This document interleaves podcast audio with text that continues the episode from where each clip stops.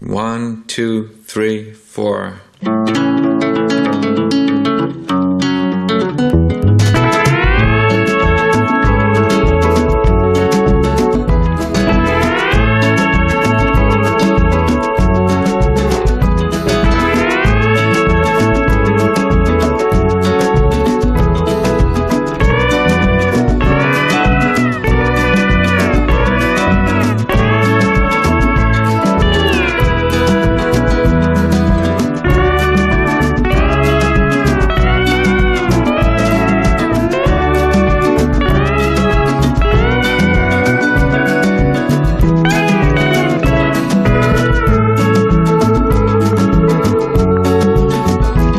Empieza la cultureta de por las mañanas de los viernes en las emisoras de la cadena de Onda Cero, más de uno, donde Alcina. Hoy desde la Real Academia, la Real Academia Española, eh, donde estamos desde las 7 en punto de la mañana. Lo que pasa es que hasta ahora no habíamos podido entrar a la sala donde realmente aquí cortan el bacalao los académicos, que es donde ahora mismo yo estoy entrando, es esta sala con una mesa ovalada de fieltro verde que usted seguramente habrá visto alguna vez en alguna imagen o en alguna fotografía y alrededor de la cual están las famosas, los famosos sillones de la Real Academia, eh, cada uno de los cuales está, eh, lleva grabado en, en la propia madera de la silla o el sillón, lleva grabada la letra que corresponde al académico de turno. Yo estoy, por ejemplo, me permitirán sentarme en uno de los sillones de la academia. Ah, no, solo para académicos. Estoy eh, en el B mayúscula está justo al lado de la H minúscula. Aquí es donde los académicos toman las decisiones, bueno, primero debaten, deliberan apasionadamente, como hemos ido conociendo esta semana, respecto de la utilización, el uso que los hablantes le damos al idioma, a palabras concretas, a expresiones concretas, y es aquí donde deciden entre ellos, eh, pues si hay argumentos suficientes como para modificar, corregir, incorporar las definiciones que están en el diccionario. Y justo aquí a la entrada de la famosa sala, que es donde se discute todo, están los parcheros. Les hemos contado a las ocho y media de la mañana.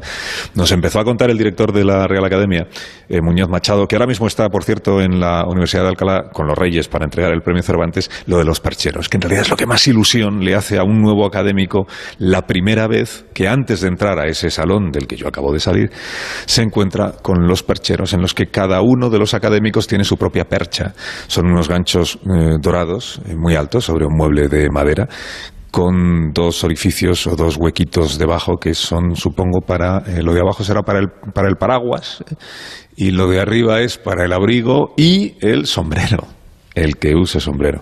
Y son nominales los percheros, que esto es lo más, eh, lo más relevante, es que cada percha tiene su nombre, empezando por el excelentísimo señor director, que, que, no tiene nombre más que cargo, o sea, el director, que es la percha esta que tengo yo justamente delante de mí. Si tuviera un sombrero, le aseguro que lo colgaba.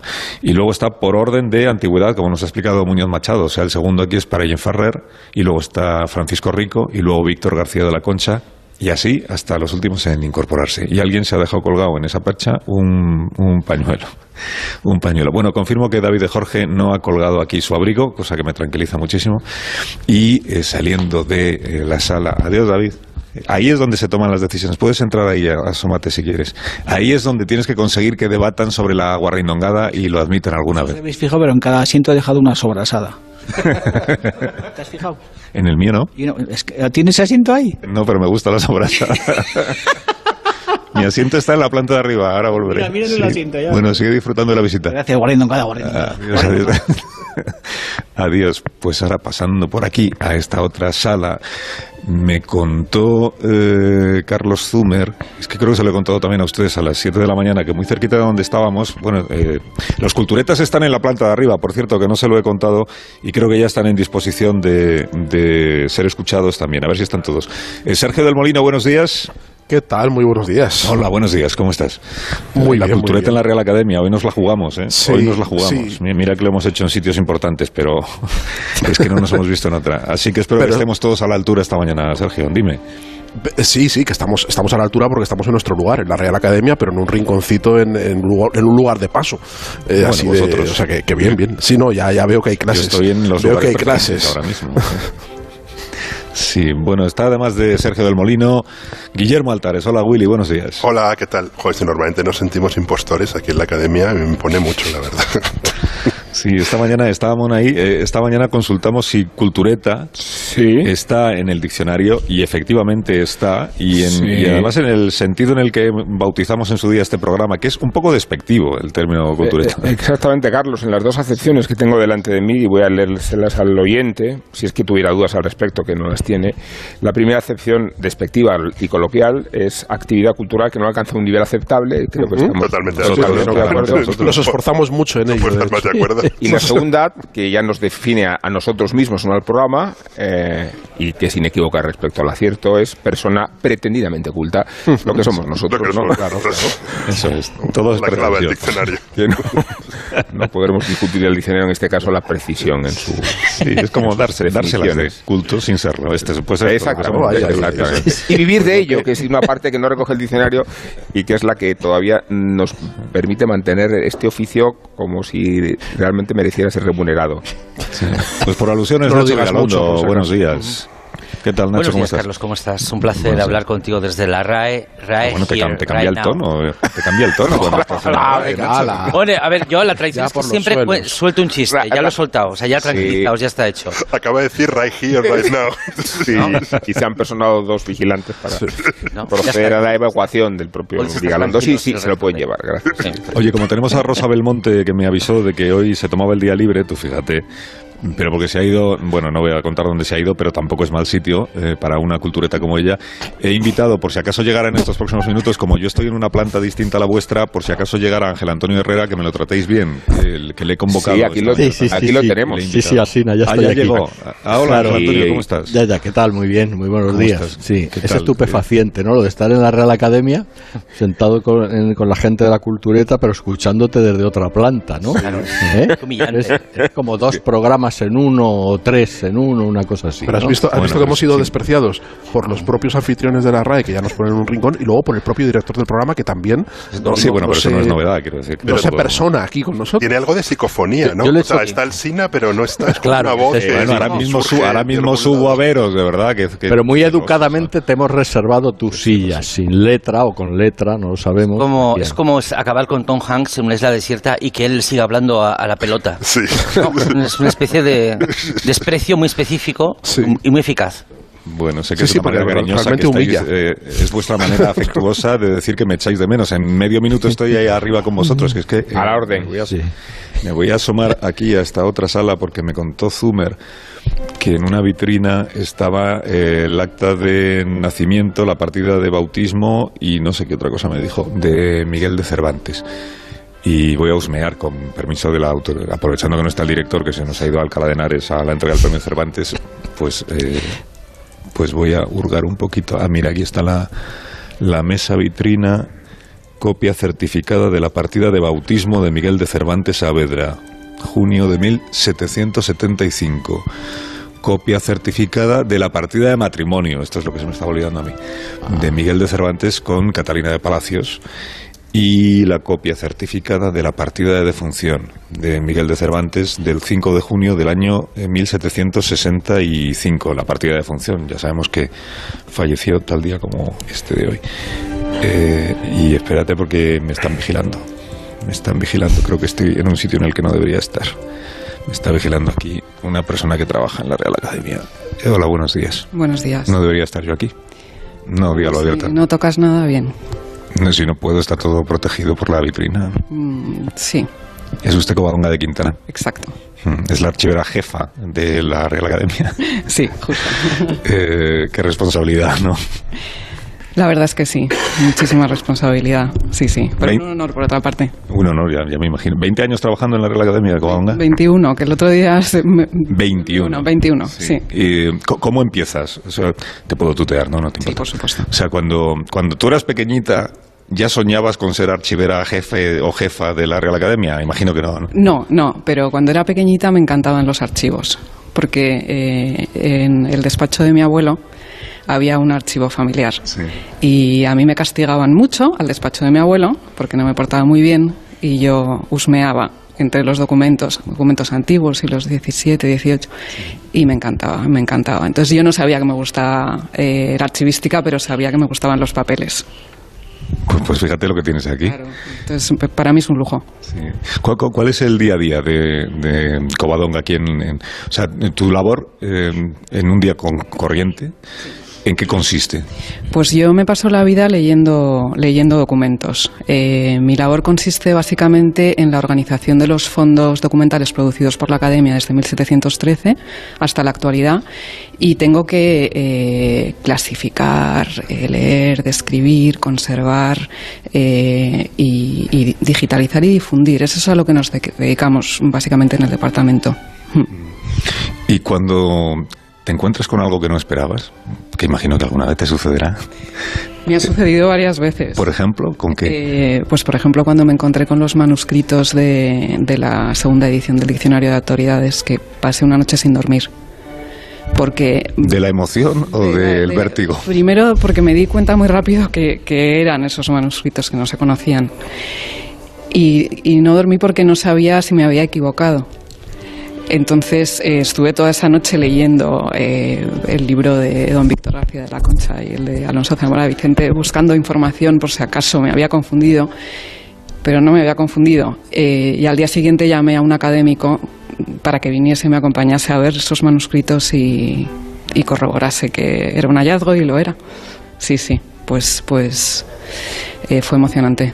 La verdad, estas cosas nos gustan mucho a los archiveros y mm, sí, fue bastante emocionante, sí. Oye, ¿solo, ¿solo documentos, solo papeles o también eh, documentos gráficos, también fotografías? Tenemos Fotografías. eh, ¿Te, te importa acompañarme? Es que los culturetas son muy celosos y están diciendo que por qué nosotros estamos aquí cuando ellos no han podido acceder, no han podido entrar. Luego volvemos tú y yo, no te preocupes. Y vamos subiendo a la planta de arriba para que podamos encontrarnos con ellos. Me estabas diciendo que también fotografías. También fotografías, sí. Eh, también planos, eh, dibujos, estampas grabados. Eh, también tenemos procedentes de, del CREA, oral, mm, cassettes grabadas en el año de la polka, eh, vídeos VHS y beta, eh, microfilmes, mm, serocopias, bueno, de todo. Te- tenemos que manejar de todo. Mm. Ayer en el programa estuvimos escuchando la voz de, eh, de don Pío Baroja, eh, que, procede también de los archivos que, que forman parte de las colecciones del Estado, porque también hay archivos de audio que te permiten escuchar a los, pues por ejemplo, a los autores más relevantes. Mira, ya estamos llegando, ya estamos llegando, ¿ves? Ya se sienten más tranquilos porque son como una familia que necesita, pues de pues de alguien que les pastoree, entiéndeme. Este es la- eh, voy a buscarte una silla. Ocupa la mía, mira, ocupa la mía. Siéntate tú aquí, siéntate tú aquí Covadonga, no, no te preocupes, yo me quedo de pie. Y te pones estos eh, auriculares con el micrófono y así podemos seguir conversando contigo. Hola Ángel Antonio, ¿qué tal? ¿Qué tal? ¿Cómo Muy bien. Gracias por acompañarnos esta mañana. No. Estás como levitando, Ángel Antonio. sobre- no será por los culturetas, será por, por el sitio en el que estamos, ¿no? Si po- impone no te un poco el intimiden estas personas. Claro, sí, sí. No, y el sitio, ¿no? El de- los barnices. claro. Y, luego- y escucharte en una mesa redonda sin verte ha sido como una sesión de espiritismo. Claro, porque hablábamos eh, contigo, pero tú no estabas. Espectacular, pero, pero Y suponíamos, claro, que era una magia, ¿no? De, propia de, de un sitio como este. Ahora sí. Me decía ayer una el colega, de- una de- colega sí. lingüista, eh, que además nos tiene muy estudiados a los culturetas y en nuestras expresiones, y cuidado, se llama Carlota y, está en Twitter y es muy erudita. En realidad, que a, a la academia le sobran escritores, eh, que aquí hay, además tenemos aquí varios de ellos, ¿no? Como si fueran una especie de gremio pernicioso respecto a la categoría de los filólogos lingüistas razón. ortodoxos, ¿no? Que cuánto el escritor, eh, apelo a vosotros dos, a Ángel Antonio y a Sergio, intoxican un poco, ¿no? Cualquier, pero cualquier lugar Pero- al que pises. Intoxican. Por la academia, ¿no? En general. Menos un bar. Menos un- Eso es. Menos el bar, los demás suelen intoxicar, ¿no? Claro, sí. En el bar se intoxican ellos. Bueno, esto es una maldad de arranque de, de Amón para ir caldean- caldeando la cosa, ¿no? Eh, bueno, pero no estoy tan en desacuerdo con Claro eso, ¿no? claro que claro, porque no necesariamente una Real Academia de la Lengua tiene que estar nutrida, ¿no? O ilustrada por escritores. Sino por gentes que realmente sepan de diversas disciplinas, ¿no? Como ocurre, es decir, de economistas a médicos, porque de, de una manera rápida o básica se suele pensar que el escritor es aquel que más sabe del lenguaje, ¿no?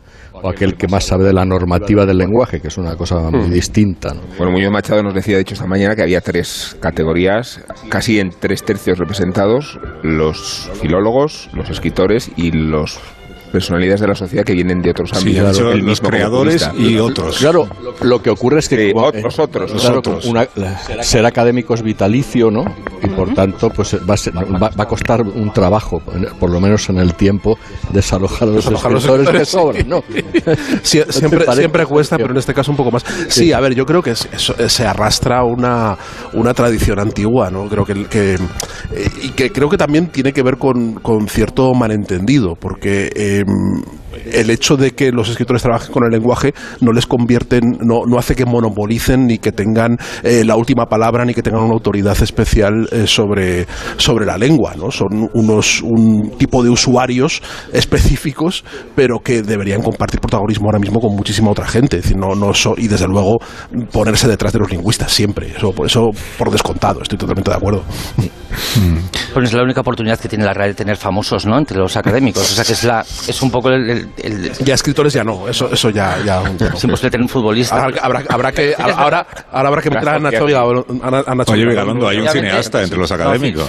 Hay un cineasta. Por lo ¿quién era, menos uno que yo recuerde. Gutiérrez Aragón. ¿no? Gutiérrez Aragón. Eh, no sabemos nada, los cineastas. Somos, somos, eh, somos un simulacro de intelectualidad. Cineasta y cántabro como tú. Pues doblemente. entonces ya no te cuento doble, ultraje.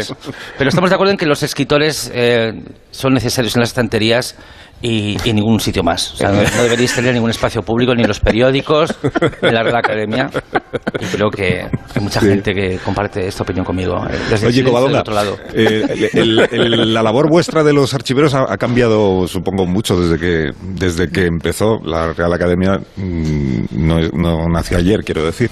¿Ha cambiado mucho debido a las eh, nuevas tecnologías o ha cambiado también Sí. mucho en, en la filosofía del archivo? Bueno, la filosofía notablemente. Eh, yo creo que ahora los archiveros somos mucho más, estamos eh, mucho más eh, apegados a las nuevas tecnologías, obviamente, y la difusión de los archivos se hace a través de, Internet y de las redes sociales, obviamente. Y, y esto te garantiza que pues, eh, investigadores interesados que no estén en Madrid, que estén, no solamente que estén en la península ibérica, sino que estén fuera, pues puedan acceder a nuestros fondos. Entonces, sí, efectivamente ahora eh, ya no trabajas para adentro, sino que trabajas para afuera. Mm, Y, por ejemplo, en el archivo de Sergio del Molino, si, si yo me pongo a buscar, encontraríamos eh, legados. ¿eh? Eh, Legados, legajos, legajos, legajos. Ah, yo no, no- no doy nada a nadie. de ¿no? cuando Sergio empezó a preparar de cuando Sí. Sergio empezó a preparar la España vaciada por ejemplo este libro que le ha hecho De verdad. Vaciada, sí, sí. O sea, es que vamos de insulto en insulto. Toda la mañana. ¿Tanto te duele España, Mucho. Sergio? El otro día me contó Rosa Belmonte, perdonad por el, por el inciso, que estuvo viendo un programa de televisión, no recuerdo cuál, en el que, de estos de, que hablan de los famosos, y que estaban eh, debatiendo sobre el síndrome del- de la cara vacía, síndrome este de que al quitarnos la mascarilla vamos a sufrir el síndrome de la cara vacía, si lo correcto era decir síndrome de la cara vacía o síndrome de la cara vacía.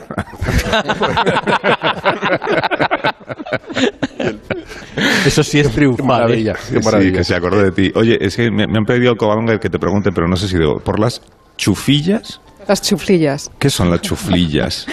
Pues las chuflillas son eh, una suerte de poemas o eh, sí, o de discursos en tono irónico que leen los académicos el día del almuerzo del director, que se celebra generalmente un- uno de los primeros domingos de, de enero. Mm, Alberti las escribía, ¿no? Y las publicaba, ¿no? Por ejemplo. Bueno, Albertino era- no fue académico. ya, ya, digo, en su, en su, en su repertorio, digo. Pues probablemente. Sí. Tenemos en el archivo algunas chuflillas eh, que han tenido a bien los académicos dejar y, y son, son muy Pero esto lo siguen haciendo los, Esto los lo de ahora. haciendo, Sí, sí, Lo siguen haciendo. Pero son eh, poemas satíricos sobre otros académicos. Sí, y sobre la academia. Ah, qué interesante. Sí. ¿Y tienes alguno que luego me lo enseñas? Luego. Sí. Porque esto también se archiva. guiada- Si cae en tus manos, Luego se los podemos archiva. buscar. claro. Luego los podemos buscar. En la visita Sí. guiada podemos acceder al rincón de las chuflillas. En la visita guiada podemos acceder al rincón en el que están guardadas las, chifli- las chuflillas. El sí. rincón de las chuflillas. El ¿no? rincón de las chuflillas. Pero son públicas. Bueno, eh, lo- los documentos eh, de archivo se pueden consultar eh, si tienen más de 50 años de vida. ¿Mm? El, el archivo. o sea, las paleo, paleo No aquel que podemos- más de 50 No, años. claro, los documentos del archivo. Claro, ya, ya. Bueno, claro. El que consulta puede Como- tener la edad que... Pero, Puede- oye, eh, puede tener la edad que tenga, ¿no? Que Pero digo, como sí. hay tanta preceptiva, también podría serlo para el pero ¿y visitante. fí- ¿no? físicamente dónde están? ¿Dónde están? Eh, Físicamente, aquí en, este, en el edificio, ¿dónde están? ¿En qué planta? Aquí está todo en, el, en la planta de abajo, ¿no? en el sótano, En el eh, en sótano. el depósito del archivo. Todo está guardado en cajas eh, de conservación. ¿Y que tiene una puerta acorazada? o- Sí, Ah, sí. sí, y cámara. Y cámara. Sí. Y, la, co- y con contraseña y eso, que solo tienes tú. Eh, ¿Y el director? Sí, eh, tengo yo y tiene, y tienen mis archiveros. Podemos ver eso. Yo quiero ver eso. Hay que meter Sí, dos luego podemos tarjetas a la vez, ¿no? En, en sincronía, Sí. meter una clave. Pero esas han sido leídas, ¿no? O sea, o, Han sido leídas en el, Todas han sido en las- leídas. en la- sí, en el o almuerzo. sea, que son moderadamente ofensivas, ¿no? No llegan a ser muy sangrantes. Las, Yo creo que son, son divertidas. Sí. ¿Se decide qué chuflillas merecen la pena ser guardadas y Exacto. cuáles son prendidas fuego? Hay una... No, yo la verdad es que reconservo todo. Todas las chuflillas. Sí. Todas las chuflillas que me dan para conservar. Es Claro, decir, yo claro, no, yo se no voy persiguiendo al académico para que me dé las chuflillas. Solo se conserva el que quiere conservarla. chuflilla. Eso es. Hay un filtro de chuflillas entonces. Hay un filtro. un De cargo hecho, quizá. En una institución tan importante como esta, estamos al lado del Museo del Prado, eh, que presume de que su verdadero fuerza está en lo que no enseña. Mm. Eh, aquí casi todos los volúmenes en realidad no se exponen al público, ¿no? Eh, ni, a lo- ni siquiera a los académicos. Nos contaba el anfitrión esta mañana que el, verdadero peso de, la, de la biblioteca no, se muestra está eh, eh, en los sótanos, por así decir, ¿no? Así como el Prado presume de que para fuerza la que, la que todo lo que no enseña, ¿no? Esta idea de lo, de lo que está sumergido, ¿no? Bueno, la biblioteca sí que es verdad que tiene unos de mucho, mucho volumen de, de libros en los depósitos. Y en el archivo hay mucho más, eh, muchos más documentos eh, que todavía no conocemos, porque no he sido capaz todavía de controlarlos ni de analizarlos lo suficiente como para, para difundirlos. Hay un mayor volumen de cosas que no se enseñan que cosas que sí se enseñan, claro. Eso requiere muchísimo trabajo de análisis documental, digitalización, difusión. sí, O sea, cu- ¿cuándo, se empieza a sistematizar todo lo que hay en el archivo? Porque o sea, da, la sensación de que hay un- se va guardando, se va guardando, y llega un momento que, que se investiga, bueno, vamos a ver qué tenemos aquí, Sí. y, cómo lo, y, y cuándo se empieza a investigar. eh, Mira, ¿Qué se- eh, cuando el- eh, la academia se crea en 1713, eh, se crea con el oficio del director y, del- del y el secretario. El secretario es un secretario perpetuo y está ocupado de los papeles. Él es el, archivo, el primer archivero. Y él empieza a guardar eh, los documentos por materias. ¿m? Eh, entonces él está, está sistematizando eh, la, el archivo. el archivo desde 1713. Entonces, los académicos van heredando, los eh, secretarios van heredando eh, el archivo y lo que pasa que es que eh, eh, al principio de los tiempos no hay una sede, sino que cada secretario tiene su ar- el archivo de la academia en, su casa y se va trasladando el archivo de domicilio a domicilio por Madrid. Pero van manteniendo ese, ese orden sistemático por materias. Esto sigue así hasta que hay, eh, tenemos por fin una sede en 1794 en, en la calle Valverde. Entonces no se contrata a, un archivero profesional, sino que el secretario, el académico secretario, sigue siendo el archivero. ¿Cuándo hay un archivero profesional por primera vez? En 1985. Wow. y es ahí cuando se empiezan a aplicar técnicas de archivística moderna. Y ese pobre archivero se lleva las manos a la cabeza y dice, bueno, Y ese ahora pobre- tengo aquí todos estos papeles que han ido ro- rodando por todo Madrid durante tres siglos, ¿no? Y Sí, los tengo que... y, y yo sigo también eh, con, con las manos en la cabeza. Madre No, es muy complejo, es muy complejo. Pero es que hablar de un archivo que tiene que ver con la lengua es prácticamente hablar de un archivo incalculable. O sea, es como llevar el archivo infinito. Es una labor que no tiene ningún. no bueno, tiene tenemos, claro, claro, tenemos 3.500 metros Claro. lineales de documentación, pero a- 3.500 metros lineales, pero acabamos de recibir una transferencia del Instituto de Lexicografía, que, está en la calle de Serrano, de muchísima documentación eh, desde 1996, una cosa así, hasta 2015 que tengo que organizar también. Es decir, yo sigo organizando documentos del siglo XIX porque el, el siglo XIX pues fue una explosión con la alfabetización de documentación y, eh, y estoy trabajando con el 21 a la vez. Es que es interminable es interminable. Y cuando ya nos lleguen los documentos eh, nativos digitales, ya, o sea, ya, yo no sé. Bueno, yo se lo voy a dejar para mi, para mi sucesor. Te has puesto lívida. Me he puesto lívida. Sí, sí, sí. Eso ya lo dejarás como legado para el que venga detrás, ahí sí. Los, los legados de los académicos, ¿en, en qué consisten? Por ejemplo, tendría curiosidad, un, un personaje que siempre me fascinó es Julio Casares, que es el autor de un diccionario, que fue violinista, Sí. diplomático en Japón, que hablaba 18 lenguas, por Sí, ejemplo. ¿Qué, qué contiene el legado de, de Julio Casares? Básicamente correspondencia. O sea, el, eh, Julio Casares era secretario perpetuo, uno de los últimos secretarios perpetuos que hubo en la academia, y vivía aquí. Vivía ahí arriba. Vivía en la academia. Ahí había una vivienda para el bibliotecario y una vivienda para el secretario. De forma que él eh, tenía un secretario, mm, un secretario particular y un, sec- oficial de la secretaría de la academia. Dejó eh, eh, los documentos oficiales en la secretaría académica y los documentos más personales en su propia oficina de secretaría. ¿Y qué tiene correspondencia, básicamente? Correspondencia. Es que es muy difícil disociar eh, eh, la labor del secretario con, con tu parte privada, es decir, porque como vivía aquí, es decir, hay, hay correspondencia tanto de su casa de Asturias, de la isla, pues de las obras que, que va a cometer o eh, pues eh, que no funciona la calefacción y que llama a alguien para que se lo ponga, cartas de ese tipo como cartas relacionadas pues con, con la publicación del diccionario ideológico, que no es una obra de la academia, pero es una obra suya, o, o con, o con, por ejemplo, con la celebración de los congresos de las academias de la lengua española. En fin, hay un mare magnum de documentación en ese legado que que es difícil de clasificar porque eh, está todo eh, Entremezclado. entremezclado. Sí, sí, sí, es un trabajo Eh, muy, muy apetecible. conocer. A ver si me disipas una, una, una duda, porque yo creo que desde fuera hay- existe la impresión de que los académicos, los- que serían los famosos de la Real Academia, como decía Nacho antes, son los que menos trabajan en la Real Academia. Es decir, que trabajáis muchísimo, otra gente, que sois quienes realmente sostenéis el tinglado, y ellos son un poco el impacto social, digamos, o el escaparate. De, de- Bueno, y trabajan, trabajan, en, co- como sabéis, en comisiones y en plenos. eh, que Y se asisten, reúnen- ¿no? Sí, sí, sí. Y asisten. Lo que, ellos, ellos son la parte alta de, de la Sí. pirámide, claro, y los demás estamos pues por debajo. Es decir, nosotros, eh, o sea, las decisiones importantes se, se toman, las toman ellos, claro. Mm. Sí, sí, pero. sí, Pero vamos, que ellos, ellos, O sea, ellos no vienen todos los días aquí y vos Ellos- y bueno, sí, algunos claro. que vienen todos los días porque tienen cargos, ¿eh? Mm. Claro. Porque hoy, O sea, claro, no hay 45 cargos, Sí, sí, hay sí, son las reuniones de los jueves, ¿no? Las- reuniones de los jueves, sí.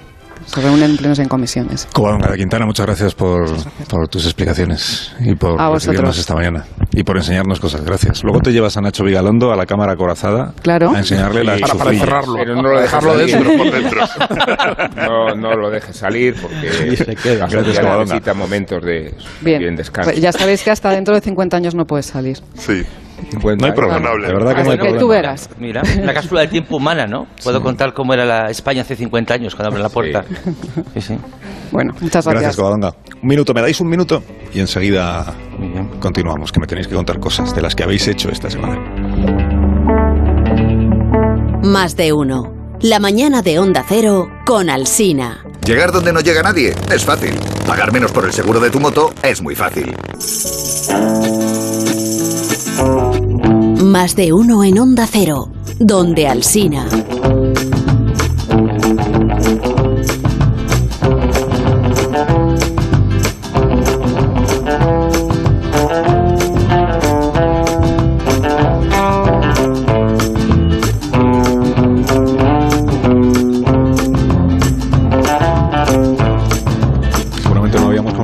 Más el diccionario de la Real Academia que esta mañana y en este programa, ¿eh? Para ver qué palabra, por ejemplo, descambiar sí que está, ¿no? Sí. Descambiar.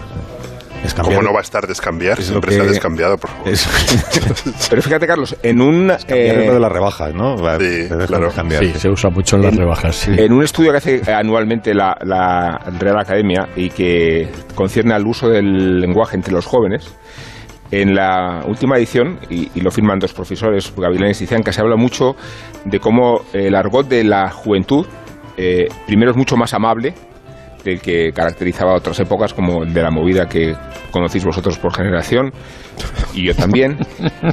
Y mucho más sensible, mucho más sensible a, a- a la causa de LGTBI y, y desde luego mucho más, eh, mucho menos críptico, ¿no? Entonces, eh, eh, lo digo porque el punto más atractivo de este, estudio consiste en el uso del puto, ¿no? Como que siempre se ha utilizado, sostienen estos estudiosos, pero que en el uso sintáctico de hoy el adverbio es muy chocante, dicen. Por ejemplo, la expresión me puto flipa, me puto meo. Entonces, los investigadores especulan con que este uso proviene de la influencia del inglés del fuck que se utiliza Sí. para todo, ¿no? Eh, esta idea de eh, que puede ser a la vez positivo lo puto más o lo puto peor, ¿no? De forma que vale como pa- palabra de referencia. Y después en la construcción de híbridos también, ¿no? Eh, o del uso y abuso del en plan, ¿no? Que, que- En plan, sí. sí, pero todo esto generalizando un enfoque del lenguaje Muy de los adolescentes de ahora. ¿no? entusiasta y, y positivo. No es la época, Ángel Antonio, de cuando decíamos que la cárcel era el talego, el trullo. O sea, cuando las expresiones eran críticas, ¿no? Y en cambio ahora son amables, son divertidas, son juguetones en un cierto sentido y luego valen para todo, ¿no? Eh, por eso eh, digo que la red se ocupa de estos fenómenos también para estar Y- con cierta sensibilidad Y, hacia... ti- y tienden más a calcarse del inglés y a usar expresiones Sí. de las series que no, por ejemplo, el, el argot juvenil, eh, hasta la movida y demás, también estaba muy influido por el, por el caló, por ejemplo, y por, por hablas marginales. Sí, la que eso- marginalidad. esa marginalidad ha desaparecido y, y se producen cosas como, a mí me, me- me llama mucho la atención, últimamente en Twitter me llama mucho, eh, eres un montón de mierda, te dicen mucho, eres un montón de mierda cuando te insultan, ¿no? Sí. Que a mí eso me parece que es un, eh, una cosa muy moderna, porque el uso de mierda en español, generalmente, como insulto, era más, eh, esto es, eh, era para designar, era designativo. Es decir, esto es, esto es una mierda, esto es una, eh, en fin, va- va- vaya mierda, lo usabas como, pero no para, para- no para decir que tú eras una mierda, sino para, para que tal cosa, tal situación era una mierda. Perdón. No, no, claro, o sea, no, no. Eres un mierda, eres, es un No, insulto. eres, eh, pe- pero, pero el, el uso del montón de mierda, que es, que es rarísimo también, porque es algo como piece of shit, eso es, eso es un calco actual y es, y es como una, una traslación semántica es que- de la mierda a, a- a como que te cae encima, como que ahora la mierda eres tú ya directamente, ¿no? Hay una identificación brutal entre, entre, entre, entre eso. Eso es un calco. Ahora- ahora sí perdóname, no me gusta, sabes que no me gusta correcto. Vete de Twitter, Sergio, vete de Twitter. Vete de Twitter. Twitter es, es- es- es muy malo para la salud, para el olor, para Yo creo que no me gusta corregirte, ¿eh? pero creo que todos estamos de acuerdo en que Piece of Shit es trozo de mierda, más que montón de mierda. Claro, pero, Sí. pero, pero ellos te dicen un montón de mierda. Ca- Lo castellanizan. A mí me gustaría está, popularizar- está estilizado, eso Hay está una bien. expresión que me gusta mucho, que me gustaría popularizar, que es litro de mierda. Eres un litro de mierda. Eso me parece que sí. es una precisión muy desagradable y muy, Eso y muy es. afortunada. No hay un peligro poco creciente con estos, con estos nuevos usos y estos neologismos de que duren un suspiro, de que haya gente, de que haya Sí. gente que escuchando ahora mismo a tu voz en este programa diga, "Ah, todavía dice puto. ¿no? Sí, que pero imagínate fachaleco, que es la prenda esta que identifica Eso- el chaleco del facha, o al pi- hippie, o el juernes, que está se queda quedando ya muy Esto antigua. muy antiguo, pero in- hablan de una, en cambio, en este estudio que es muy atractiva, que es 100 mon, por 100 montaditos. aunque, aunque la creación... Pero, por ejemplo, No, pero en serio, sí, porque no, bueno, algunos tendréis hijos en estas edades, pero, pero te dicen quedamos en el 100 mon. Eh, me parece fabuloso, aunque el neologismo más, más extendido es el de la putivuelta, que es esa, Ah, esa vuelta que te das en, de garbeo, que te das garbeo, no no Garbeo. Garbeo, no, por te favor. en la discoteca para, para, no para va a ligar, ¿no? Voy a dar una putivuelta, ¿no? Me parece... La puti- la putivuelta que, que en inglés es de Walk of Shame, Eso ¿no? es. que es la traducción exacta de... Pero, Eso por es. ejemplo, en, en el. en- en- esto de comentar, Rubén, de lo de puto, pero claro, aplicado, eh, eh, es decir, en, en- en todas las, las variedades de énfasis respecto al verbo, Eso. al adjetivo, al sustantivo y tal, que tiene efectivamente que ver con la traslación esa del inglés, que ahora es tan fácil, sobre todo por parte de los jóvenes, pero que eh, yo creo que lo que hace al final es entorpecer la propia dureza eh, de, la, de la Sí. palabra, ¿no? Porque el, el- el gasto del uso hace que la, que la palabra prácticamente sirva Sí, para que sirva para negativo y sirva, lo sirva positivo. para todo, claro. Sí, Entonces, es. salvo la precisión que decía Vigalondo, ¿no? Del litro, porque claro, la precisión a propósito de esas cosas sí que realmente es aberrante, ¿no? Que es con que, sí, claro. A- Ahí ya Lo- sí, ¿no? Lo que sí es Pero el aberrante es que se ha admitido la palabra cachopo, por ejemplo. O sea, eh, mm, el diccionario tenía que evitar nombrar cosas que no deberían existir, con perdón del cachopo. Pero entonces nazismo tampoco, ¿no? O eso te cosas que gusta. no deberían comerse. o sea, para no para no tener noticia de ellas Tú- se Claro, de- de- el término Willy, que las define, ¿no? Y- Estimularlas. Willy, ¿tú crees, ¿tú crees que si quitamos guerra del diccionario desaparecerán todas las... No, pero cachopo casi seguro que sí.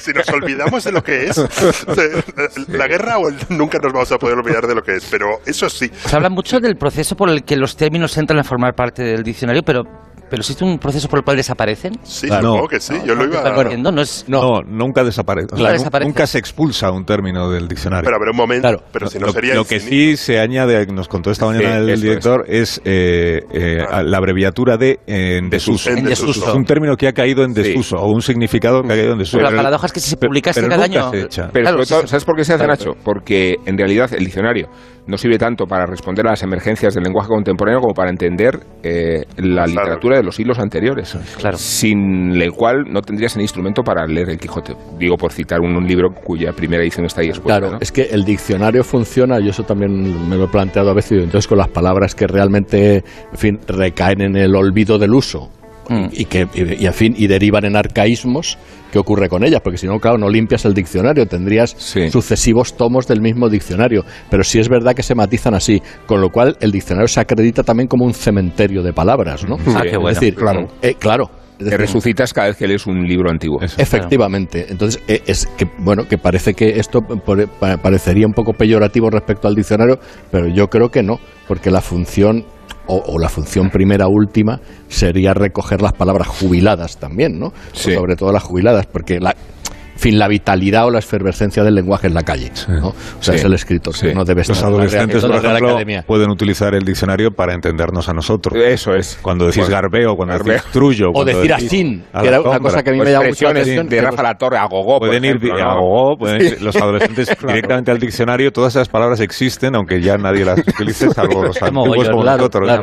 Exacto, exacto. Sí, vamos camino de las noticias de las 12 de la mañana, una hora menos en Canarias. En sí- Hoy nos importa que hagamos un poquito de prórroga. No, no, esto prórroga. Estamos encantados. Estamos aprovechando sobre todo la ausencia del director de la Real Academia que está con los Reyes en Alcalá entregando el premio Cervantes para hacer un poco lo que queramos. Ya estamos tomando el sitio. en esta casa, sí, sí. En cinco minutos las noticias, ahora volvemos.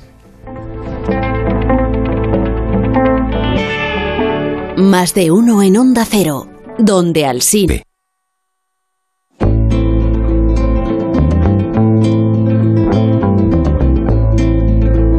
Más de uno en Onda Cero, donde Alsina.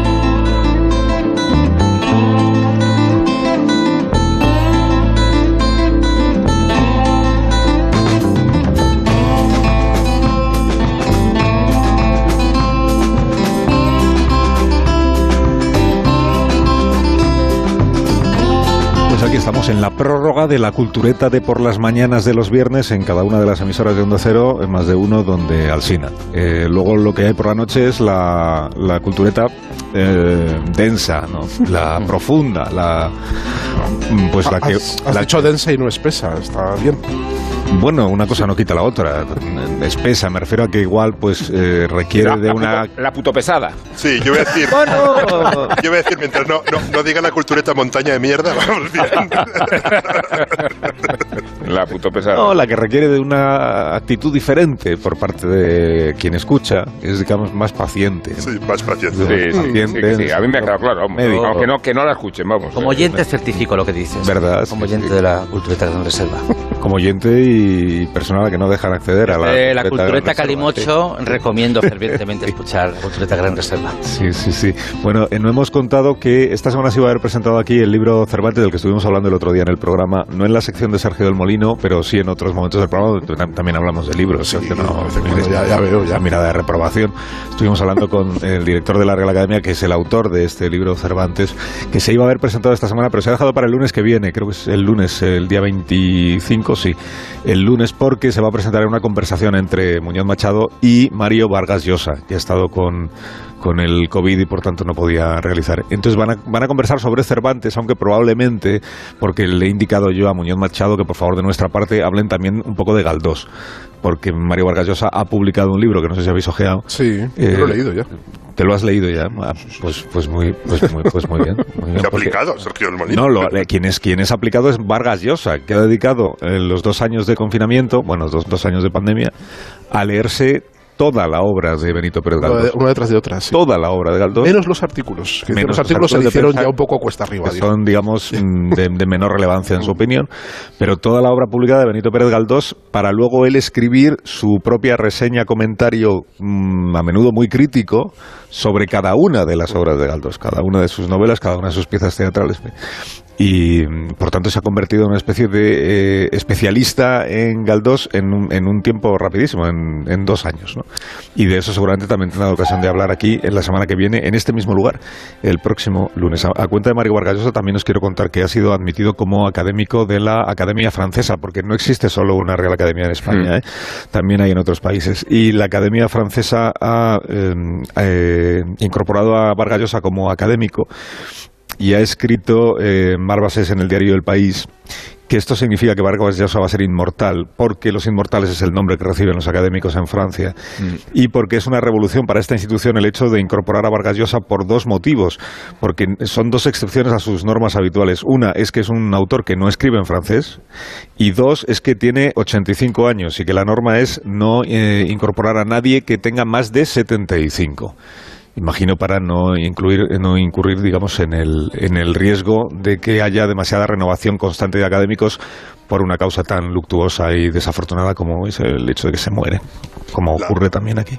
La paradoja es que hay dos premios Nobel franceses vivos, eh, Patrick Modiano y Jean-Marie Leclésio, que no están en la Academia Francesa, y el único premio Nobel que hay en la Academia Francesa es un premio Nobel que no escribe en francés. Lo que no es paradójico es que la Academia Francesa siempre ha cuidado mucho, digamos, la, la diversidad del francés. Está Ami Malouf, que es un autor de lo que él llama Oriente, cuya, el libanés, está Daniel Lafer- Laferrière, que es un autor haitiano, está mm, Fran- François Chen, que es un autor de, de origen vietnamita. O sea, si- siempre lo han cuidado mucho, no es tan extraño que Vargas Llosa sea académico. Lo, lo paradójico es que los grandes escritores, ahí no tienen ese problema, los grandes escritores franceses, ni- ninguno está en la, en, la, en la Academia Francesa, les da exactamente igual. Pero claro, que no estén... Que no Está- estén- estar en la que no estén- que Es no que ahí el honor es otro. Es otro es, Estar en la Pleiad. es estar en la Pleiad, Pero el, no en la el- academia. el- el propio Vargas Llosa, que está en la Pleiad, eh, dijo que era más importante estar en la Pleiad que, que el Nobel.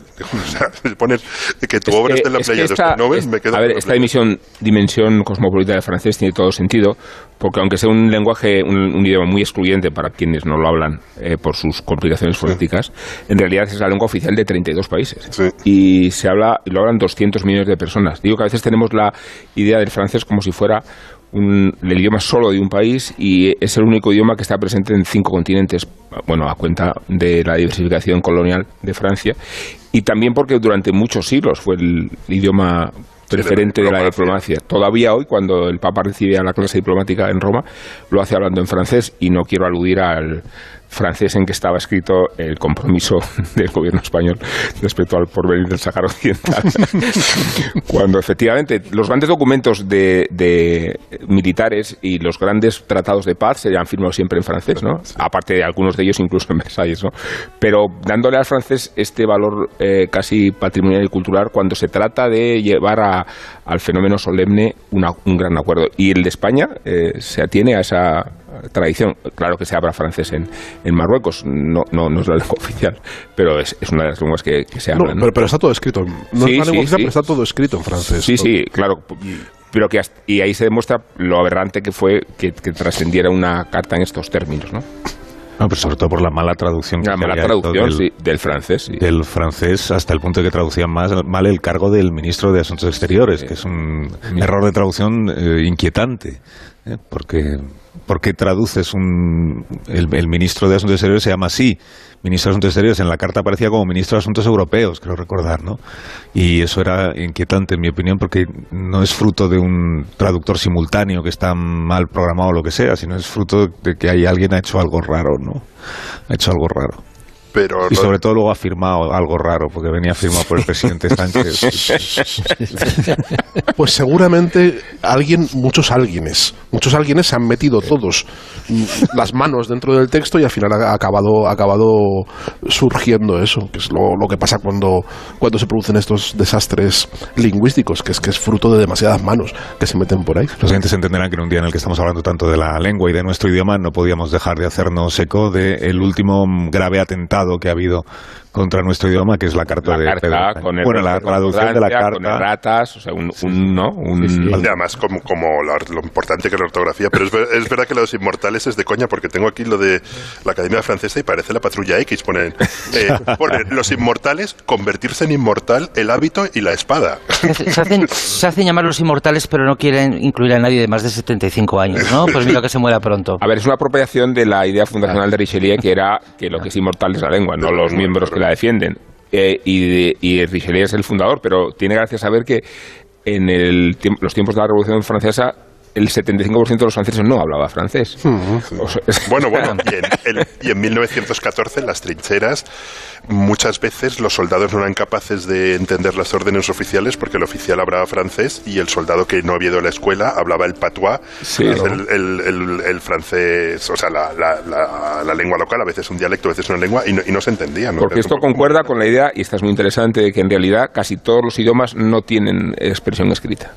Bueno, Eh, eh, casi todas las lenguas, no me refiero a las codificadas, pero casi todas no lo están. O sea, tenemos la idea de que existen detrás de las lenguas grandes eh, representaciones escritas, no lo están. Hay países, bueno, hay culturas incluso que no tienen academia de la lengua, no existe en Alemania, la academia de la lengua no existe en Reino Unido. Sí existe en Italia, que es esta academia toscana de la Crusca, que, que en realidad canoniza también el Italia, el toscano como la lengua u- universal. La lengua universal, Sí. sí. Esa tensión que hay en la academia, en la academia española eh, entre lo simbólico y lo funcional, entre lo, entre el relumbrón y lo más propiamente académico, también existe en las demás academias.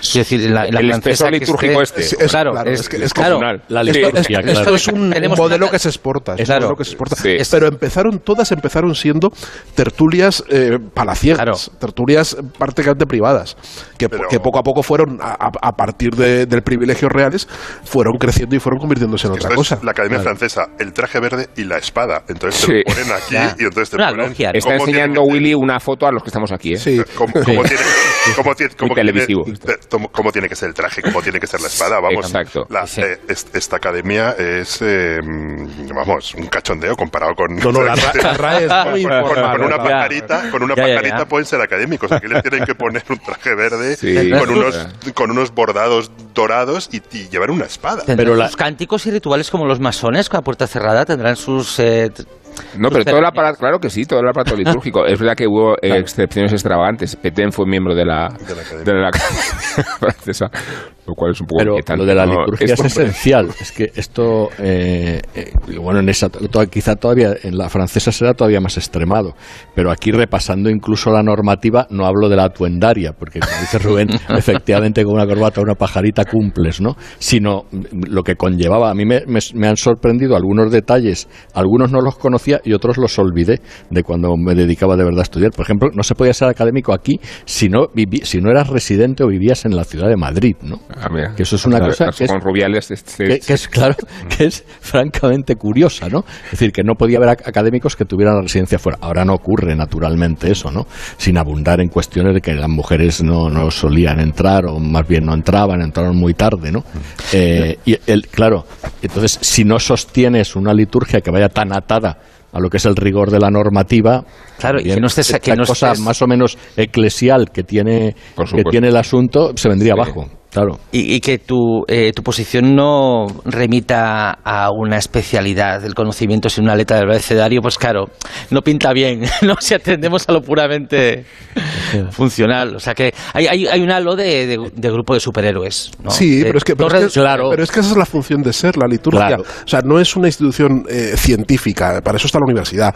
No, es un... eh, tiene un carácter de templo y un carácter de sacralización de, de la lengua para que, eh, a partir de, de la inmortalidad, para que se mantenga en el tiempo como una constante y, y se normalice su uso y se, y se crea una sensación de comunidad. O sea, de que todos los que compartimos esta lengua tenemos un- unos vínculos que en este templo, que es un templo, es decir, está concebido como un templo, pues se, se, se escenifican con una serie de liturgias. Y eso es lo sustancial y lo importante de la academia. Sin eso, nada de eso tiene sentido. Componente complicidad. Porque cualquier, cualquier, todas las demás actividades las puede hacer una universidad, las puede hacer un centro de estudios, Bueno, las puede hacer, sí. Tiene una misión muy bonita que es hacer, hacer un diccionario. Yo creo que no hay un libro Claro. tan, tan- pero, pero, en el, en el Reino Unido un esa, esa función la lleva la Universidad de Oxford, por ejemplo. Sí, es o sea, Bueno, lo puede hacer perfectamente y una en Francia universidad. el diccionario Larousse eh, Claro. es, pero bueno, y aquí el María Moliner, pero bueno, la, la misión de hacer un, un, un diccionario bien escrito, mm, no sé, es, es un... Pero lo importante es la existencia de la institución, la existencia de, El templo. de que hay un templo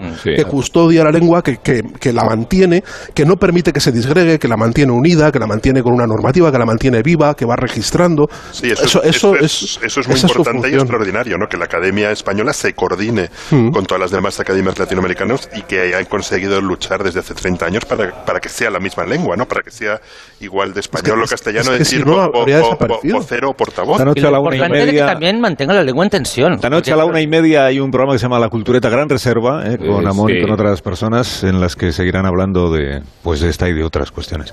Con Sergio del Molino, con Guillermo Altares, no con Nacho Vigalondo y no con Ángela. No, no, Herrera. sí con Ángel Antonio Herrera, sí, Ah, sí. sí, pero bueno, Ángel Antonio Herrera, sí, ¿no? sí, sí. Me ha dicho Amón que me quede. Ah, bueno, Le- pues le he pedido- Me han repudiado, no como le pasó a Valle Inclán. quédate, pues No, le he pedido a Ángel Antonio que se incorpore con nosotros. Yo le voy a pedir a JF León que despida el programa por esta semana, el nuestro, el de por las mañanas, con una canción. JF, ¿cómo estás? Buenos días. Muy bien, estupendamente. Eh, Feliz de escuchar a nuestros compañeros. Y bueno, Jorge librando como siempre. ¿Qué, qué le vamos a hacer? O sea, lo de Jorge es terrible. ¿Quién? Jorge Abad. Sí, hombre, ya sabes que él aprovecha cualquier circunstancia para no trabajar. Yo, mira, esta noche mm, voy a hablar de, ya que estamos en la, en la RAE, eh, vamos a, voy a hablar de mi letrista favorito, pero vais a tener que esperar unas cuantas horas para saber quién es. Pero hoy habría cumplido 86 años un genial guitarrista, olvidado por el gran público, hablo de Glenn Campbell, que formó parte de ese maravilloso grupo de músicos de Los Ángeles, conocido como la Wrecking Crew, el equipo de demolición, ¿no? que grabaron para Phil Spector y también en discos de casi todos los grandes de los 60, desde Frank Sinatra hasta los Beach Boys, pasando por ejemplo por Elvis. Tú fíjate cómo suena este Wichita Lineman.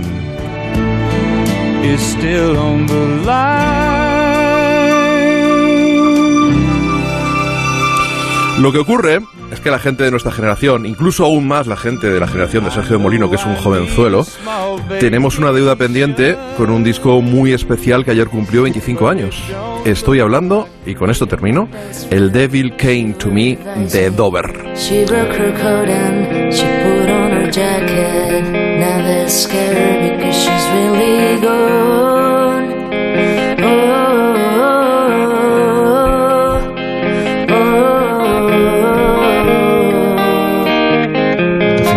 Sergio del Molino como jovenzuelo me parece una falta de rigor inadmisible. Eh, A mí me parece que es lo, mejor, lo mejor que me he oído en toda la mañana. Bueno, JF, que Un abrazo, tengas buen fin de semana. Hasta la semana que viene. Adiós. Un abrazo para todos. Nos noche A la escuchamos. una y media en la Cultureta Gran Reserva. Lunes a las 6 de la mañana, 5 en Canarias, estaremos aquí de nuevo. El ingeniero Montes y yo para iniciar una nueva semana de radio. Adiós, Amón. Adiós, Ángel Antonio. Adiós, Willy. Adiós, Sergio. Adiós. Adiós. ¿No te han invitado a quedarte a la, a la Cultureta de por la noche? Eh, Nacho, que los gestos no se ven en la radio. ha puesto cara de ¿Por qué lo compungido. Ya, claro, claro. Porque... Hasta el lunes. Adiós. Qué poco Adiós. profesional. Adiós, adiós.